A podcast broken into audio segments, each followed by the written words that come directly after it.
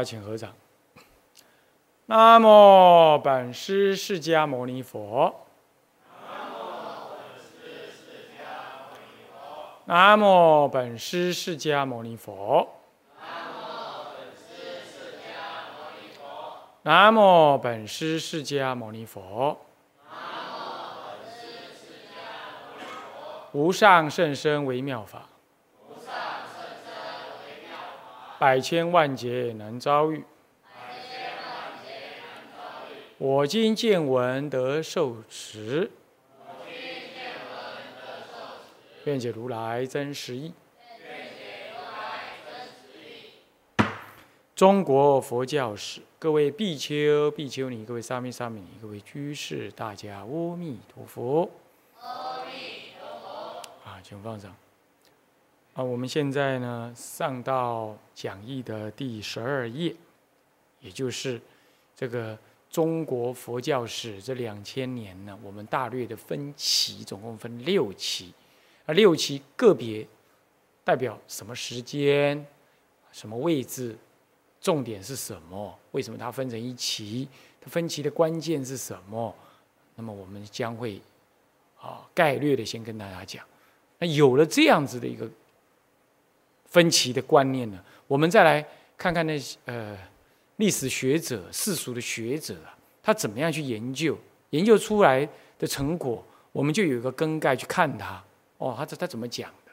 不然的话，你比如像我们用的那本预，我们预计用的这本课本啊，这是五个日本的中国佛教史研究者呢，他共同执笔，个人写一张。那这里头呢，就突然间，他在他在讲这个唐朝死之后到宋朝之之前呢，就就插进来一个佛教艺术，佛教艺术就插进来了。啊，当然我我们可以理解，他应该提的是指唐朝的佛教艺术，唐朝以前，包括唐朝这样子。可是难道宋朝以后就没有了吗？啊，不然你你放在这儿算什么呢？怎么放在宋朝之前呢？啊，宋朝以后就没有佛教艺术了？像这样子的观念呢，啊 啊！你比如说，怎么会没有佛教艺术？你你你你你，比如说北京的智化寺，它就保存了五百年前宫廷的音乐。问题是五百年前那是宋朝的事情啊，是不是这样子啊？哦，明远对，那宋末的事情是这样子的。那那他他他他是不是艺术嘞？啊，你不能讲艺术只有那个敦煌的石窟，那叫艺术呗。但是他就把它插在那里，所以你会被他弄乱了。啊，唐朝他用了很大的篇幅，这是可以理解。啊，可以理解。问题是主要是讲宗派啦，跟当时的呃种种关系啦，怎么样子。所以我在想啊，我们应该用我们自己的分歧来看，呃，这个学者所写出来的资料你才不会被他牵的乱乱掉。因为这些东西。汗牛充栋的，如果谈日本的研究，那汗牛充栋非常多啊。中国本身少了哦，那不管多或少了，你只要去看了，你就会受他那些看法啦，什么样子所牵引呢？那你自己要有所本。所以我们以这个分歧来做根本，算是给你一把钥匙，去理解中国佛教史的一个钥匙。啊，当然你会觉得说，那那是你你认为的六期啊，呃，搞不好不是这样，那无所谓啊。我只是给你一个引你入门的一个分期的方法。那你要是觉得不满意，你要分七期也可以啊，你要分五期也可以啊。啊，你要这样分，你要那样分，那你就再去发展嘛。那我告诉你，可以这样思维、这样理解的方式入处，啊，是这样。啊，当然我也会说明啊，为什么这样分别。嗯，好，那我们现在讲的第二期。呃，要随时看着这个二十页，二十页它有这个六期的名目哈，那个名目很容易懂，望着这个名目你就懂了。那现在到了第二期，就是理解研究。本第一期是传来、接纳、接受，传来包括是仪式的传来、形式的传来、礼敬、信仰、习俗的传来，啊，这个包括这些的传来。可是，可是，历史研究者他可能只是谈的是，呃呃，经典的翻译，很多很多的历史研究，他通通在这这个时期，就第一期呀，他就专注在经典的翻译这件事情。事实上，经典的翻译一直到什么？一直到隋朝之前，其实一直到鸠摩罗什大师的的时代，其实经典翻译都一直在翻。可是他这样子，你你如果这样泛泛的这样称呼，说呃呃翻译起的话呢，那你根本就不能看到这翻译当中其实分前跟后。之前是他在翻译的同时，其实人民只是信仰他那个仪式，呃，对于内在的理解呢，碍于文字翻译的不够精确，或者是呃玄学化了，所以人民去理解它，其实情形有限。所以你光讲一个翻译，你不能显现出它真正历史的状态。所以我就把这样割开来，把这个隋朝以前的这个时代，我割成两个阶段。由罗什大师之前是属于的传来接纳期，而特别用“传来”这两个字呢，“传入”“传来”这两个字，意含着多义：一个是经典开始传入，一个是人员开始转入，第三，专业的佛出家人呢进来。同时呢，修行的法门进来，当然特别指的是，一开始的时候是那个仪式的传来，那种供奉礼拜，哎，这种民间习俗相通的这种啊拜神这种动作呢传来。你要知道，信仰这个佛教的传入，刚开始可能根本不是出家人，从美国、欧洲的弘法呢，你也可以看得出来，刚开始都不会是出家人，你知道是什么？在家人。而且都是商人，或者是华侨、侨胞，他是在那边做生意，怎么样？然后就落根，然后与跟地方的人民就相接触，然后呢，总是风俗文化，他保留原来的样子，所以他去信奉他自己的。那经由这民间的交流啦，做朋友啦，哎，你拜的什么啊？哦，我拜的是佛。啊，什么是佛啊？那中国人都不知道啊，是这样讲啊，有什么好处啊？哦，好处多了，好处可多了啊！他这样子开始信，大部分都是这样。然后慢慢的，他因为经济稳定了，群聚效应也大了。比如说有在美国，比如说华人城市，好，那华人城市呢，有一群人，他可能在台湾呢已经认识了出家人，他就希望台湾出家人去，这个时候出家人才去的。一样，在中国。早期被传入佛法也是这样，也是这样子的，啊，你去研究它，你你要读出它这个内涵的。所以这个传入，不要死，不要被一般的学者所认知的那样子死抓的说是经典的传入，不是的。事实上更早，根本就是仪式的传入跟信仰形态的传入，这点要知道。所以特别名字为传入，而而不把它名为所谓的翻译。或者经典的传入，我们不这样讲，我们就泛称传入。当然，这同时慢慢的才进行的经典的传入，这点是不同啊。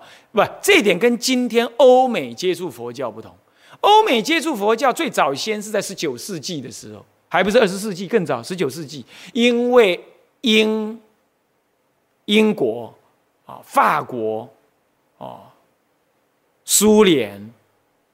当时有苏联哈，现在没有苏联了啊。德国这几个国家呢，好，还有这个西班牙、葡萄牙这几个国家在东方都有殖民地，特别是英国，它就殖民着英那个那个印度。哇，那印度是东方文化、东方宗教文化的的的的的大本营、圣地所在啊！哇，他他要那传教士夹着他帝国的势力啊。商人跟传教士这两种人呢，夹着他帝国的势力啊，他就进入到印度东方的这个呃这个殖民地来，要不就是买卖什么原料，然后呢做贸易，还有人力贸易，人力人力市场啊的的经营，人力市场听得懂吗？我在亚洲这边找那便宜的人工到欧洲去做工，像美国早期的华人，多马是沿海一带的铁路工人去的。像就是这样，知识水平很低，水准很低，这这就是人力市场。再来就物料市场，就买你这一边的物料呢，到我欧洲去加工，加工完了卖到全世界。进口便宜的物料，经由加工之后呢，卖到全世界去赚外汇。这样听得懂吗？那这种动作是商人做的，那传教士可不遑多让啊。他呢也夹，也跟着这些商人呢，还急急忙忙的也进入到这个地方，要来开拓他什么样宗教的市场。可是踢到铁板了，怎么样？因为这个整个印度啊，东方的文化非常巩固。你你你你你你讲你的啦，我还是信我的。他不管。这个时候呢，传教士开始反省，他想要去理解当地的宗教文化，就进行了文献的理解。那这个时候再把这个观念慢慢的传回了东方，呃，传回他本国，本国也渐渐的引入了大学的这种学术单位，也进行研究。所以在欧美传递佛法，早先事实上是传教士，其次呢，他是无心插柳的哈。他是无心插柳，他是要借助学术来帮忙研究这个东方宗教。结果研究一深入了，反而让他扩散出去，变成什么？变成一种某种程度的信仰。这在欧美是这样子的，这点跟当时的中国传递并不完全一致。可是同样道理，在欧美一样有所谓的东方的人到那边去信奉他们自己的宗教的印度人、华人。日本人，尤其是日本人，他整个村子，整个集村到欧欧欧美地地区，他继续，同时也把他的传教士跟宗教信仰整个移植过去。所以在六零年代以来，那个铃木禅呐非常有名，也是这样子来。所以。它是双管齐下，一方面是学术早于十九十九世纪就进入了，然后其次呢，到了十二十世纪中叶的时候呢，是随着商人、随着移民而传入，那么大大的发扬起来，欧美开始广泛的注意到佛教呢。事实上是七零年代、六零年代，这嬉皮，在在越战失败之后，美国产生嬉皮文化，这个时候夹杂了铃木禅等。这样子的观念，然后呢，开始被这些嬉皮人物啊，呃，就注意到了禅宗，日本式的禅宗。然后接着呢，过了一二十年之后，就到差不多八零年代，上世纪的八零年代前后呢，那就是谁了？那就喇嘛们领风骚了。为什么？因为喇嘛从呃从西藏流亡到海外。他经由一二十年的什么呢？涵勇、学习、投入欧美的文化之后呢，已经在当地站站立起来了。他们用很刻苦的修行、专注的修行跟刻苦的修行来感动当地的人，再加上他们的语言呢，这印欧语系呢，跟欧美的文化语系这语系是很接近的，因此以他们的。语言呢为优势，他们学他们学语言学得很好，再来很刻苦修行。那我去纽约的时候呢，纽约的很多居士告诉我说，连那个华人都很尊敬他们。某些喇嘛怎么讲？冰天雪地哦，他就到那个 supermarket 或者是那个呃超市啊，或者是那个传统也类似我们那种传统华人市场啊，干什么？一大清早那个大批发，你看。你中国人的市场一大清早都大批发，咱们咱们华人的市场在，呃，在纽约也是这么弄的。一大清早一大批发的时候，他就去了干什么？批发完毕，一定满地狼藉，都是那些剩余的菜叶啦，什么东西，他去捡，他去捡。捡了之后呢，他可能流，他可能流亡，一时也没有地方住哦，他就在那个，他就在那个人家的屋檐下面静坐。然后捡这些东西，等时间到了，他集合起来或者怎么样，回到他某个地方去煮。简直就是捡的垃圾，垃圾来吃啊！干简单讲就这样，长期如一日。那那华人知道知道这是修行人呢，慢慢就感动他们。然后再来，他不像我们。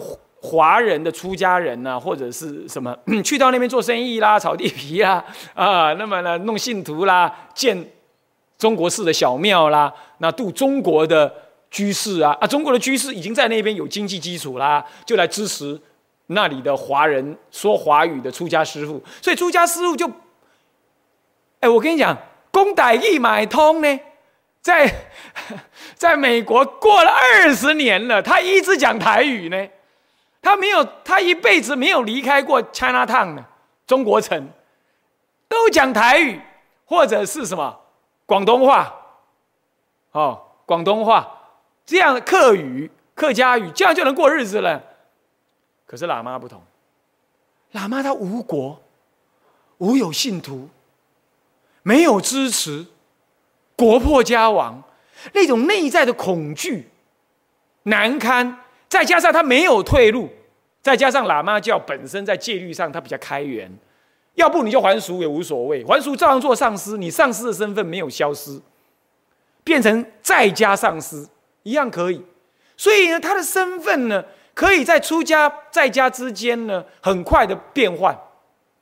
然后，当然不是说没有戒律啦，这点我们还不能立刻这么讲了。我只是说，他们对于出家的特显的价值，跟呃呃所谓的上司，这没有一定关系，在家一样做上司，所以他就。甚至于有的年轻出家人去到那，是属于再来人的那种的，所谓仁帕恰的那种人，所以再来人，这种人不是一般的喇嘛，哈，是仁波切的这种人身份，都被老喇嘛们说，或者老仁波切说，那你要还俗，融入他们的社会，所以他完全的融入社会，就在他们的美国社会里头，用他们的语言，用他们的思维，然后一起生活，也在那里过日子，完全的投入。完全的投入，所以也就出现了在这种情况，他们完全知道欧美人士，尤其是美国需要什么，因此最有名的在三四年前有一本《西藏生死书》，这就是一位已经还俗了的，还是上司的上司的的的西藏人，他以完全融入西方的这种方式呢，去以然后再以了解西方人的思想需要。用西方人的语言、文字跟概念写出来一本书，非常风行。也因为这样之后，开始有喇嘛用喇嘛的身份、出家人的身份，再写新《西藏生死书》，又开始也出现了，最近也出现了。诸位这样了解吗？所以他们是用这种方式呢，在在在在在传佛法的。欧美就是这样传的。你你这样仔细观察，欧美整个传递，事实上也不离法义的真相。人家就是先去修行，先断掉自己的根，完全让自己像个无根的兰花投到彼国去生根落地，你才有办法感动人。不然人家看你是外国人呢，是不是？所以这个呢，各领风骚了哈。那那你说，那像我们华人的佛教，那怎么办？慢一点，一定会慢一点，差不多还在慢个五十年到一百年，不急了。现在先让他们，你懂意思吗？因缘还没到了，因缘还没到，你急也没有用，急也没有用啊。虽然在那边盖大庙的，通通是华人为主，占地最多的，多过日本，庙盖的多的。多过日本，小小的台湾就有办法这样干，很恐怖，很恐怖啊！是这样，美国盖的中汉传庙啊，差不多百分之九十，通通从台湾拿资金，从台湾拿资金啊！这就是我们台湾信徒啊的力量，力量伟大之处啊！那怎么办？现在都是小猫两三只在那顾庙而已了，时候因缘还没到。收音还没到，什么时候来到？我估计二三十年之后，二三十年之后，最快是这样，还没那么早。所以起码现在这个时候啊，让南传人啊，这个藏藏传人呢，去那里打天下。啊，去那里铺排没有什么关系啊，佛教都是一家的啊。有人说，呃，酸酸的说，哎，都让他们去弄了，咱们汉传佛教怎么不赶快去占一席之地？我说占的够多席之地了，你看庙盖那么大，没占没占地嘛？只是没有弘，没有在他们华人呃，他们洋人的那个环境里弘扬开来，那这个来不急呀，不急。为什么？因为我们汉传的佛教。进入的门槛比较高，比较高，比较难呢。从语言就难进入了。华文是在世界上难学、最难学的语言之一啊！你要知道，对不对？那我们要把它翻译成英文呢？那么多汗牛充栋啊！那现在伞兵游泳，到处打伞枪，当然没办法集体来进行这种翻译。所以这要有待这个有有识之士啊，集合欧美的力量。在那边的华人力量。问题偏偏是华人很怪，华人在自己的国内他会斗，到国外更斗，你知道他看华看外国人，他好的很哦。那华人的信徒自己都是什么什么？哎呀，分分呃分门别派的，这是很多很头痛啊，是这样啊。我这样说了，不怕得罪人呐，这事实就是这样啊，就是这样，这没办法。所以说，欧美的传入佛教跟当时中国被传入佛教情况有一点不同，有一点不同啊。为什么？因为当时的中国是一个文化强强国。然后呢，其他人传进来之前，他并没有所谓的学术作为前导，所以一开始就是以信仰的方式，啊，这点呢，偶尔有一两本的这个这个这个这个这个史学的著作里头提到了更早的记载。他说：“他说佛教并不是在这个嗯所谓的所谓的元寿元年呐。”这个所谓的西元前二年才真正传入中国。之所以讲成这样，是因为官方的正式资料那里有记录，但是他们从其他的民间资料里头，已经早就看出来，早在这一两百年前，其实中国就已经有佛教信仰。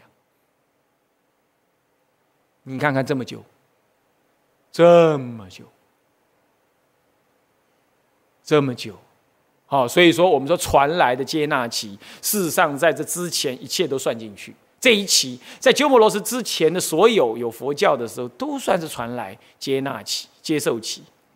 好了，那么我们上一堂课谈到说，那什么时候为结束呢？大体上以鸠摩罗什呢开始作为一个传呃传来接受期的一个转型，转型成为一个理解研究期。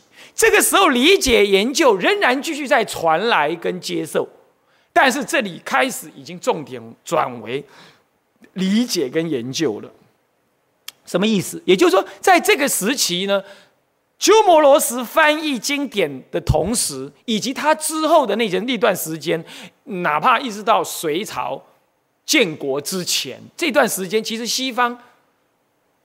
印度一直从南南南边的水路，还有西边的什么陆路呢，一直有出家人进来，也一直有新的经典翻译进来，还在还在接受跟翻译当中，还在传入当中。可是为什么这里特别讲一个理解跟研究？那这就得要从鸠摩罗什大师的丰功伟业说起，因为鸠摩罗什大师呢，他在中国。像我上一堂课说了，吃尽苦头，受尽委屈，然后他忍辱，为了把这个佛法传入中国，你知道吗？他要传入中国时，他是有发愿的。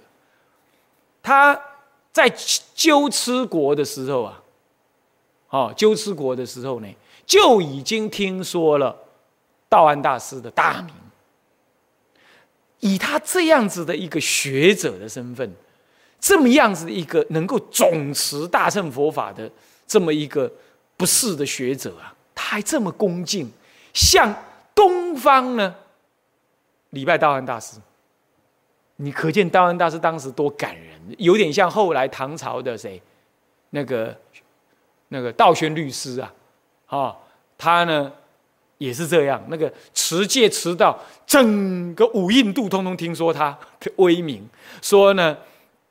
说从优婆离尊者以降，持戒最好的，那就是道宣律师，因为感动天人来送供，感动天人呢，他自己不煮饭，也不托钵了，天人拿饭来给他吃。听说那天人的饭怎么好吃？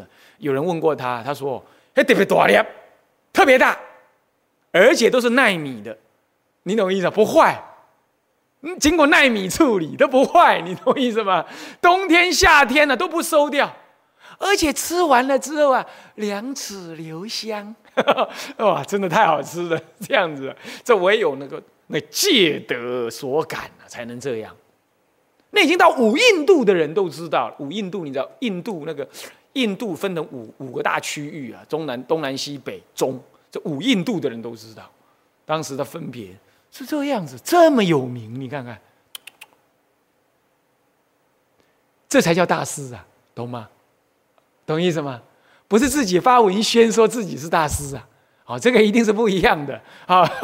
这个不，当时你要知道，没有 email，没有网络，没有电话，没有电报，没有报纸，通通靠口耳相传。哎，你要没那个威德，谁替你传呐？这才真正的名声远播。所以说，持戒之人呢，戒相富裕啊，是不传自远，没有那自己找名声的，干名声的，那是世俗人的干的事啊。这个呃，他人所做如何，那是他人的呃秘密之恨啊，我们可不能批评。但是我们自己呀，你要是坐在电视机前面听我这样讲，我们自己就要有所约束啊，这才是对的。好，那别人别人怎么做？哎，那都都有密恨，我们不能够批评。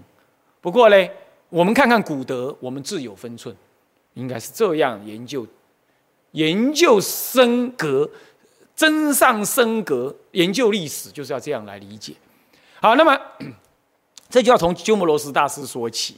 所以说这个分。分界点为什么？因为在鸠摩罗什大师之后，一直到隋朝建国之前的这所谓理解研究期，这我刚刚已经说了，这是就这个时期的特别形状而说的。其实他同时仍然有经典在翻译进来，只是鸠摩罗什大师他特别是因为他有发愿，他当时一直知道东方有圣者，他说东方有圣者，他指着道安大师，然后他也知道。鸠兹国究竟是一个小国啦，究竟是一个小国。他也知道东方之人有大乘根器，嘿，奇怪，他怎么会知道？他说东方人就是就是指的就是中国这这个这个大区域，啊，当时也有几亿人口啊啊，那么呢有大乘根器，所以他私下是愿意来的，他私下是愿意来的，不易呢，却是被抓来的，被抢来的。哦，那实在是这个这个故事就就你再去听以前我所讲的啦哈，那个那就你去听天台中入门或者是啊天台中入门就讲到这些故事了啊，那就不再提了。所以他是有心。那么他为什么会是一个转捩点？其实经典一直在翻译进来，为什么它是转捩点？有两个原因。第一。他总整了在他来之前所有曾经翻译过的重要经典，包括《法华经》在内，翻译的不怎么好的，他经过修正、整理以前。其次呢，他对于新传来的，他自己带进来的，主要是圣龙树菩萨的所谓实相、中道实相论、中道实相学说啊，他是比他是认识。他是受持者，那么他在将中道实相的学说，包括龙树的四大论等翻译进来，这都同时开启了一个很有系统的大乘论述。这个是以前的翻译没有的，诸位这样了解吗？好，以前的翻译就零零散散的大部经典啦、般若经典啦这样在翻，然而他因为特别对龙树菩萨。的中道实相学说呢，有所这个这个心得，他也特别的这个啊好要学习，然后他又有小乘人的出家修行的基础，所以他系统性的传入龙树的学说。第三，他精确的了解中国文化跟语言，因此他在整理过去旧有的翻译。以及翻译他最新的翻译，这个过程当中，他精确的运用了中国的语言跟思想，来解释中国所没有的佛教特殊的什么专有名词。并且将各个专有名词，比如说涅槃啦、啊佛菩萨啦、啊什么呃般若啦、呃性空啦、缘起啦、实相啦这样子的观念呢，透过他的解释，将这样专有名词呢做最精确的解释，而形成了中国特有的佛教专有名词建立起来了。这样各位听得懂意思吗？在这之前，佛教没有太专门的名词，都是你用一个，我用一个，用的有时接近，甚至用道教的呃类似的名词来来挪用。从从它之后，通通洗牌。他精确的解释那些专业的名词，并且将这专业的名词呢，建立新的语汇，听得懂吗？比如说般若，中国以前没有般若这两个字，他现在建立说不翻无不翻，秘密不翻等，它是多义，也是此方无，我就让它成为一个专有的名词，它不等于智慧，它也不能翻译成智慧，所以就用般若。那般若是什么？他好好的解释清楚，那么大家记录下来。在讲这个经典的时候，他就运用这种，他在他在翻译这经典的时候，就把这个“般若”这个字套进去用，套久了，大家就知道了哦，就专用般若。这《般若波罗蜜多心经》，你看，连连玄奘大师也是这样用，对不对？啊，就就是这样子。像这种专业的名词，通通被定调下来，这不得了，这是划时代的。五百四五百年来，从来就没有一个。权威者能够建立这样子专业的名词，他把它专建立起来。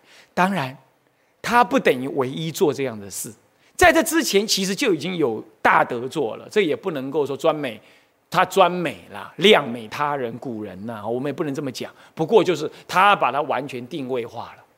从他之后啊，几乎用的名词啊就统一了。哎，这一点太严重了。包括理解、讨论、著作，再来的翻译。因此都会有统一的专业名词来用它了，而这名词是中国本来文字迟早当中所无的，它建立起来，所以它引入了完整的龙树思想，它专精的解释了这个这个呃佛教的专业名词，重新整理的佛教专业名词，重新又整理了过去翻译的一个。呃，不善的地方重新整理，再新翻译新的经典，然后他呢又有着什么呢？这个这个姚兴这位帝王的什么呢？这个王朝的什么？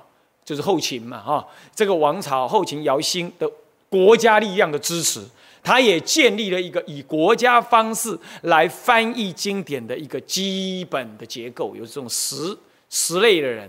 从讲的人、笔记的人、润色的人、辩论的人、考据的人，最后把它誊写出来的人，去公布，这样子呢，有十种人，啊，在这里暂且不不说了了哈，都拖远了。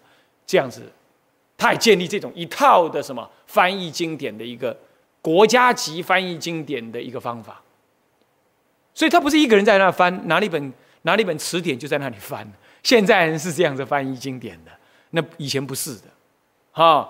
我讲解，讲解的人呢，他就在那里呢，用原文解读，解读完了呢，这里用汉文解释，翻译，把它写写嘎翻译那个经典，同时又有人正义解释说这一词是不是这个意思，然后再如果是这个意思，由鸠摩罗什认可说是的话呢，下面的人马上把它记录成文字。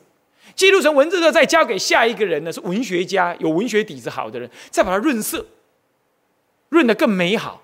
然后每一天、每一天、一页一页的这样翻的时候，翻完了一部经了，再由另外一个人整部经再从头斗到尾，斗完了之后重抄一遍，然后鸠摩罗什看过之后公布，这样呢？人家翻译一部经典是这样子，字字考据呢？现在说什么要改经典，还说什么汇集经典啊？要把什么无量寿经拿来汇集，这这这不自量力，哪有这样做的？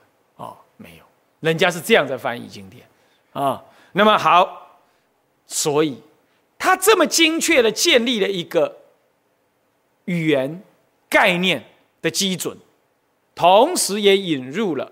重要的龙树菩萨的思想，所以中所谓的中观思想，或者叫做中道实相见，哈，日本人有把它讲成中道实相见，我觉得更适合。我觉得讲中观不尽然，哈，中观太狭隘了，中道实相见是比较适合的说法啊。这不是日本乱说的哈，这个在这个大智论里头明白的讲到中道实相这样观念，他是实相论者。啊，所以实相论者呢，中道见呢，中观见呢，事实上是实相论的一个什么方法而已。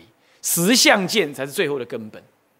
好才是最后的根本啊，这点是不太一样。你不能拿方法当做全体，应该以以以那个根本来解释它，来说这个名称，应该中道实相见啊。那好，那么这样子呢，所以他引入了一个完整的思想，同时也建立了一个完整的这个这个这个符号佛法的符号，给后世人运用。那这样会怎么样？发生什么事？发生了一个很惊天动地的事，那就从那个时候开始，读经的人开始读通的，有办法读通经典了。为什么？因为经典里所用的文字呢，每个字都被精确的定义了，尤其专有名词都被精确定义了，所以再也不会盲模模糊糊。所以从今而后，中国佛教远离了格义玄学的这种潮旧跟苦难。你就不用再用道家的语言来模拟它嘛，来类比佛教的观念就不用了。讲空，佛教自己的观念解释空，那再用空来解释其他佛教的观念，我已经完全跟道教的或或者是叫外道的语言完全隔开来了。所以我们佛教就再也不用无、虚无、啊太极、哈羽化。这种当时用过的语言，清虚 这种语言，曾经在早期的翻译经典里头就有这种语词呢。清虚、虚无这样的名词就不再用了，说完全一套完整而精密定义的什么纯然的、纯粹的佛教语词出现在那。因此，后来的人在看经典，他就非常有信心。非常有信心，同时也非常的怎么样？非常清晰。然后你也看，我也看，我们就有一个共同精确的语言来互相用、互相讨论，对不对？不会说你讲空，我讲虚无；你讲你讲涅盘，我讲清虚，我讲羽化，就不会这样瞎扯了嘛。通通在讲解脱、涅盘。你讲的涅盘，我知道什么意思；你讲的空，我知道什么意思；你讲实相，我知道什么意思。我们就有共同的语言好讨论了嘛？哎，这还得了？那如果能这样子的话，究竟人们开始一阅读佛教的经典呢？开始那个理解就精确了，而一精确之后呢，就能深刻化了，就能深刻了嘛？就能进行讨论而深刻了嘛？对不对？好，所以说你看看啊，当你了解这样，这就是所谓的理解研究了，就能研究了吗？所以它产生什么效果？来，你看，时期首先戊一啊，时间是自东晋末年安元呃安帝元兴二年，也就是后秦姚兴生弘始三年，西元四零一年，鸠摩罗什大师入中国之后，至南北朝末年，北周灭北周武帝灭佛，也就是五七八年，这个一总共一百七十多年的时间啊，一百七十多年的时间啊。一百七十八年呢，的时间哈。那么 特征是什么？看，在政治相对趋于稳定的大环境之下，因为这里头已经正式的进入到东东晋末年之后，就开始进入到南北朝。北南朝、北朝呢，虽然对峙，可是基本上相对稳定。南朝有南朝在地更四国。四个朝代，北部北北方五个朝五个朝代等等，这样子在个别地变，总是能够保持一段时间的稳定，啊，保持一段时间稳定。所以在政治相对趋于稳定的大环境之下，透过定义化来理解为基础，开始进行深刻化的专门研究。渐渐的脱离前期佛教在教理上的格义化、玄学化，以及信仰上的神教化等等的色彩，从而渐次地形成了一个，形成了什么？形成了个嗯，形成了一个学派，形成了各个学派，少一个字啊。从而渐次地形成了各个学派，啊，同时。为下一期佛教的发展的来临呢，奠定了深厚而重要的基础。这一百七十几年，为下一期佛教呢，奠定了很重要的研究基础。你看，耗费一百七十几年了，哎呀，真是千辛万苦，这么多人的努力啊。这段话就其实我刚刚讲的嘛，对不对？大环境的相对于稳定啊，那么呢，这个 北方、南方个别对峙的同时，他们情况相对的稳定。那么透过罗什大师，他定义化了，很清楚定位的，把这个佛教的义理呢讲得很清楚，那大家理解的很清楚，以这个为基础，那么开始大家读经典了。他读的经典比较读得通，因为经过鸠摩罗什所翻译的经典呢，非常的文字优美通顺，用的语词很一致，专有名词非常的一致，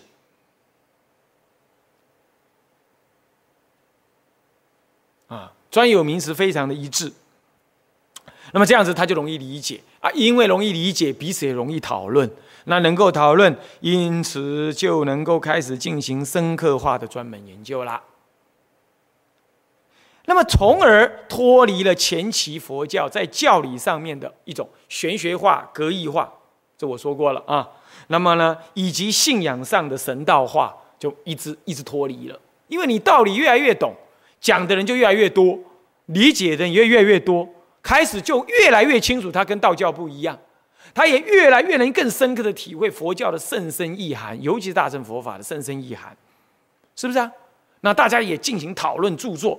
马上就出现了，因为你那个名词都能统一，大家著作起来，你看我的文章，我看你的文章，大家彼此看得懂。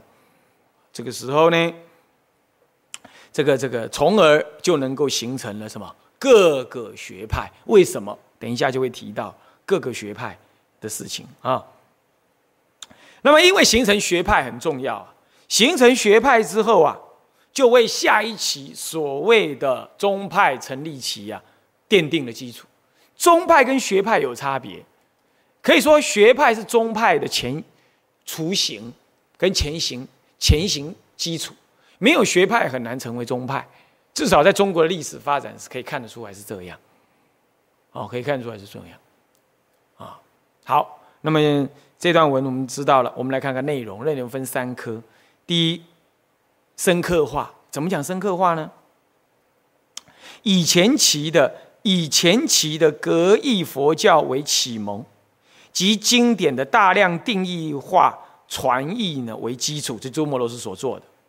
再以南北朝时代的政治相对稳定为他的助缘，外在政治稳定，内在呢已经有格义化的理解佛教呢作为一个启蒙了。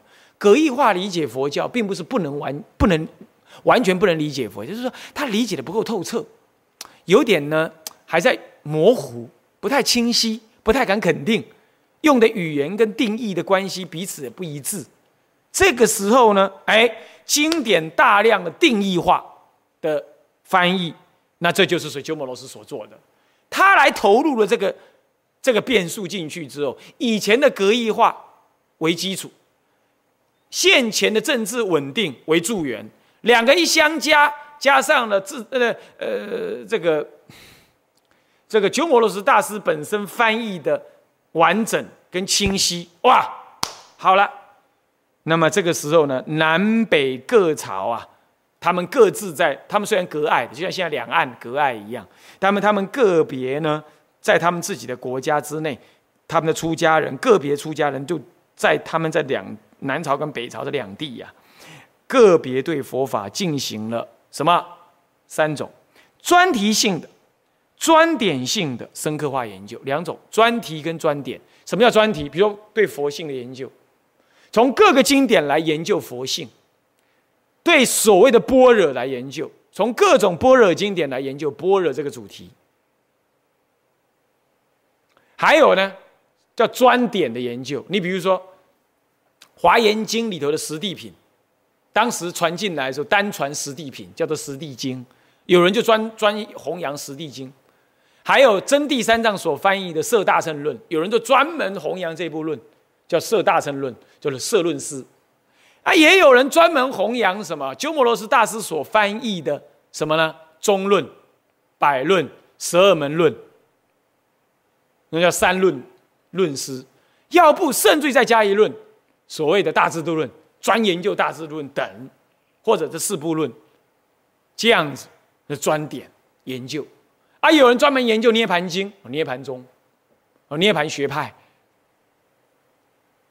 啊，也有人研究法华经，也有。不过法华经当时附庸在这个这个涅盘经的研究里头，还不是那么新。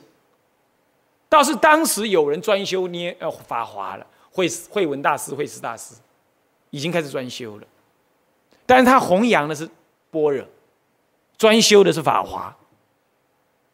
哦，当时是这样，那么也弘扬龙树的圣龙树菩萨的大智度论，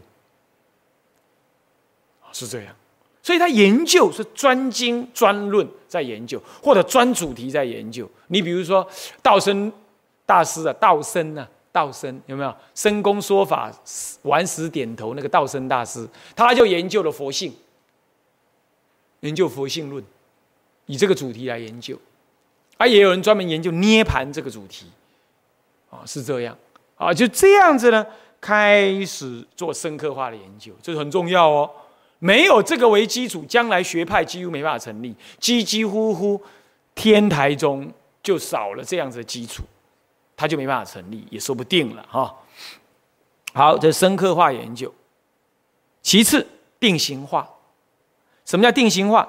僧团跟教团在传译及研究的过程当中，透过实践以及与儒家跟道家二教的冲击跟互动，当时跟儒家也是有冲击的啦。这点从那个呃陈元安教授他的那个文章里哈，也可以他的那个南北隋那个南那个那个隋唐隋朝的佛教史啊，你都可以看得出来啊。可以看得出来啊，他跟儒家也是有，只是跟道家比较明显的这种冲击跟互动。那么内在里头有修有解，又跟外界有互动，乃至有冲击，因此在内部内渐渐凝结成为一个固定形式的教团组织跟制度性的定式。各位这样听得懂吗？包括诵经，包括传戒，包括共住等等，就慢慢的形成一致的。符合那个时代、那个地区那种文化，还有佛法认知之下所建立起来这种所谓的什么呢？教团的组织跟制度。不过那个时候没有丛林哈，丛林是唐朝之后才开始建立广大的丛林。不，但是那个时候已经群聚共居生活，托钵有，但不多啊，是这样。这里刮胡说。但人只是多元化的发展，尚未形成专宗专派的发展格局，就还没有形成专宗跟专派这一派，宗之下又分派。你也是天台宗，可是三外派跟三三家派，你也是禅宗，禅宗呃你是曹洞宗，呃你呃你是灵济宗哦，灵济宗下面有分啊杨岐派跟什么派啊，又分又分派。中之下再分派，是这样啊。那么这里都还没有发展这样，为什么？因为他就是以一个人为核心，以某一个道场为核心，他们这样简易的这样发展，还不知道有未来说会形成一个大宗派这样子，还没有，都还没有啊。不过开始定型了，怎么定型呢？这个生活的格局、组织的形态、制度方式渐渐定定案下来。那么这种定型，再加上研究的深刻，两者相结合，就会形成下面第三个几三学派化。生活跟组织呢定型了，研究的内容单一专注而深刻了，那你就会看出来，一群人他们有固定的生活方式跟组织形态，他们研究的内容也固定了，是什么？那这样就形成了学派了。然而学派跟宗派还是有不同的。啊，那我们先谈谈什么是学派呢？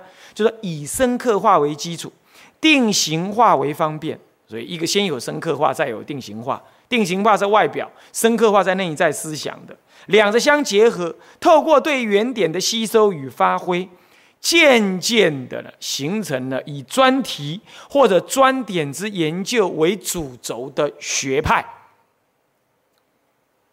为学派。但刮胡说，并非宗派。什么是学派？学派就是，就像有大学里头某一个老师，他的门下学生，通通这样研究这个主题，意思一样。他们的关系并不是那么密切，甚至有时候不住在一起。但是呢，他们的思想有它的一贯性。但虽然是一贯性，可是又没有既定的制度、跟组织、跟宗教仪式，或者明显的创宗之主呢被崇拜、被被建立。也没有一定的仪式呢被传递，也没有这个至宗的宗徒呢被什么被授予这个身份地位，就是你来研究，然后就跟他这个思想相接近，然后就自然形成对外的一种思想的特征，它比较松散的形成了一一群人的专门研究，而且他并没有对未来长久延续的这种企图，呃，可能。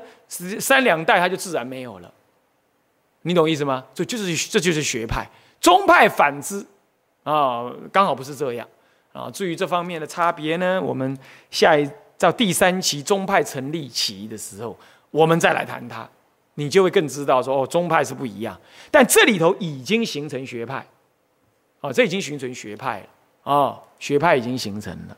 这点要知道啊，这就是所谓理解研究期的最重要性格。透过鸠摩罗什大师的翻译，经过这一百多年的发展之后，终于在中国形成了学派，而学派就为了宗派做铺路的动作了。历史已经走到这里来了啊，很精彩了啊，最精彩的就要出现了啊。好，那么我们今天讲到这里。向下文长，复以来日，我们回向众生无边誓愿度。烦恼无尽，誓愿断；法门无量，誓愿学；佛道无上，誓愿成。自归依佛，当愿众生体解大道，发无上心；自归依法，当愿众生深入经藏，智慧如海；自归一生，当愿众生。同理大众，一切无碍。愿以此功德，庄严佛净土，上报四重恩，下济三途苦。若有见闻者，悉发菩提心，尽此一报身，同生极乐国。南无阿弥陀佛。南无阿弥陀佛。南无阿弥陀佛。